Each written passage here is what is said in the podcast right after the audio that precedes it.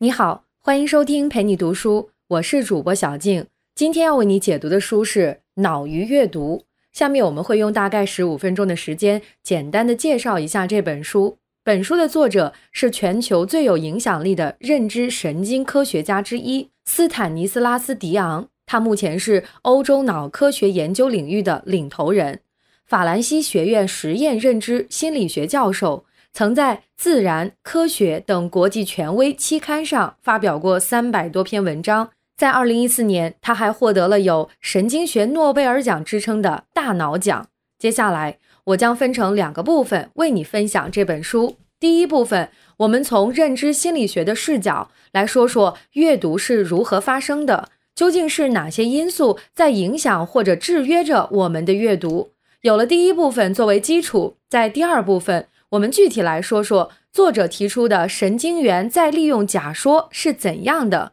从这个角度来说，人类大脑和阅读行为究竟有着怎样的关系？我们先来看第一个问题：究竟是哪些因素在影响着我们的阅读？这本书告诉我们，影响我们阅读的因素有两个：第一是我们视觉系统，第二则是我们的头脑中的阅读通路。我们一个一个来说。先来看视觉系统是如何影响阅读的。阅读开始于视觉感知，而我们的视网膜并不是一个均衡的感受器。在视网膜中有一个叫做中央凹的区域，只有这个中央凹的中心地带才拥有视网膜中唯一密集的高分辨率的视觉细胞。视网膜的其他区域分辨率就会低很多。这也就意味着中央凹是视网膜中唯一真正可以用来阅读的区域。而这个区域仅仅是角度很窄的一部分，所以我们在阅读的时候需要自动的把文字放在中央凹内来加工。我们的肉眼在阅读的时候需要不断移动，用视觉中最敏感的区域来扫描文本。更不方便的是，我们的目光并不是在书上匀速的运动，恰恰相反，我们的目光总是一小步一小步的从一处跳向另一处。有一个专门的术语来形容这个过程，叫做眼跳。眼跳对阅读速度来说是一个很大的限制，它会导致我们无法直接把文字准确无误的对应到中央凹的最佳位置。要知道，我们的眼睛只对正好落在注视中心的那一个点有最精细的感知，而注视中心的外围则会越来越模糊。也正是因为如此。我们一次注视的信息最多只有七到九个字母，对应到中文也就是三个汉字左右，视野范围有限，所以我们一次加工的信息也不多，这是影响阅读速度的一个重要因素。当然，我们可以通过训练来优化眼动的模式，但每分钟阅读四五百个词是我们的生理极限，不会再有什么提高的空间了。视觉系统完成了对文字的扫描，仅仅完成了阅读生理过程的第一步。接下来还有更加重要的一项机制在影响着我们对文字信息的加工，那就是我们头脑中的阅读通路。首先，我想请你先思考一个问题：我们都知道，文字是记录语言的工具，而语言的最基本形式是我们发出的声音。那么你在阅读文字的时候，是会先将文字转化成读音，再理解它的意思，还是可以直接从文字直达语义，完全不需要想它的读音呢？这是一个很有争议的问题。对于这个问题的回答，也决定着我们头脑中的阅读通路，也就是大脑加工文字信息的方式到底是怎样的。这种争议经过了三十多年的讨论，到现在研究者们基本上达成了共识。对于成人来说，这两条通路都存在，而且它们是同时运行的。虽然我们头脑中的这两条阅读通路在同时起作用，指导我们流畅的阅读，但是根据我们所读的内容不同，以及阅读任务的不同，每一条通路所发挥的作用大小是不一样的。相信你也会有这样的感受：读有些内容的时候，好像一点也不费力气，看到的文字就会自动转化成意义。一看就能理解，还有时候只有一句句仔细的默读，甚至是读出声音，才会明白这话是什么意思。这又是怎么回事呢？这本书告诉我们，当你在阅读陌生的文字或者是比较晦涩的语言时，首先启动的就是语言通路。最典型的例子就是，你想想自己在读古诗的时候，尤其是读一首你不曾见过的陌生的诗句时，是快速浏览一遍就能明白它的意思，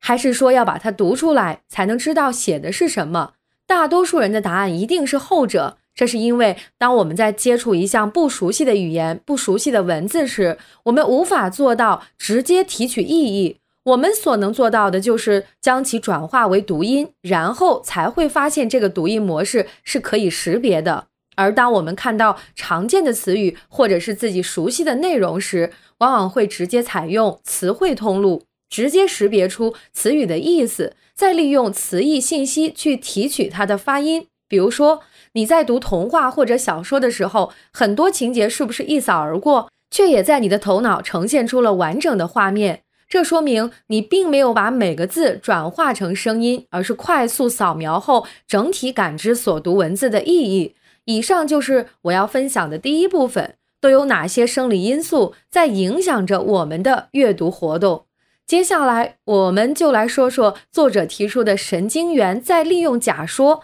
具体是怎样的。通过了解这个假说，我们可以从一个全新的视角来认识大脑的构造以及工作方式。简单来说，就是你天生能说话，但是必须上学才能认字，这是人类的大脑结构决定的。阅读不是先天能力，没刻在你的基因里，是人类借用大脑其他功能组合出来的新能力。在认知神经科学以及脑成像技术等发展起来之前，大脑对于人类一直是一个黑箱般的存在。直到最近几十年，一些科学家才认识到。脑科学与人类获得阅读、算术或者推理能力有着非常紧密的关系。直到今天，还有相当一部分人认为大脑是一种具有无限可塑性的器官，也就是我们通常所说的“白板说”。白板说认为人脑就像是一张白纸，总是可以适应新的环境，吸收新的文化，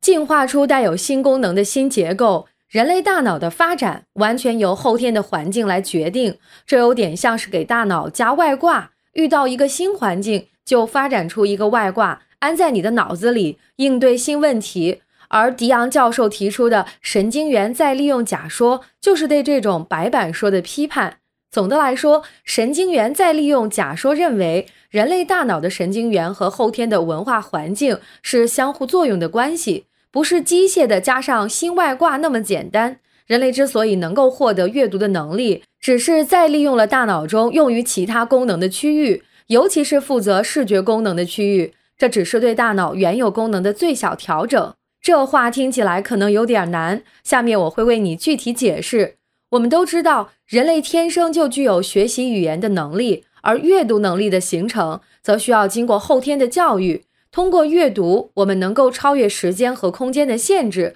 获得其他人的智慧。这无疑是一项非常重要的能力。从整个人类演化的尺度上看，我们大概经历了几百万年的进化史，但是最早的文字也仅仅诞生在五千多年前。在这么短时间里，人们之所以能够学会阅读，逐步形成识别文字符号能力，不是真的受后天影响演化出了一个专门用来阅读的功能区，而是将原来负责其他功能的脑区进行了再利用，来为阅读文字服务。其中最重要的就是我们人类的视觉功能区域。通过后天的阅读教育，人脑把我们与生俱来的可以识别图像形状的功能做了最少量的调整，来适应阅读文字的活动。从这个角度来说，人脑其实是一种能够局部转变用途的精巧装置。我们可以通过观察儿童在学习阅读时，大脑结构会发生怎样的变化，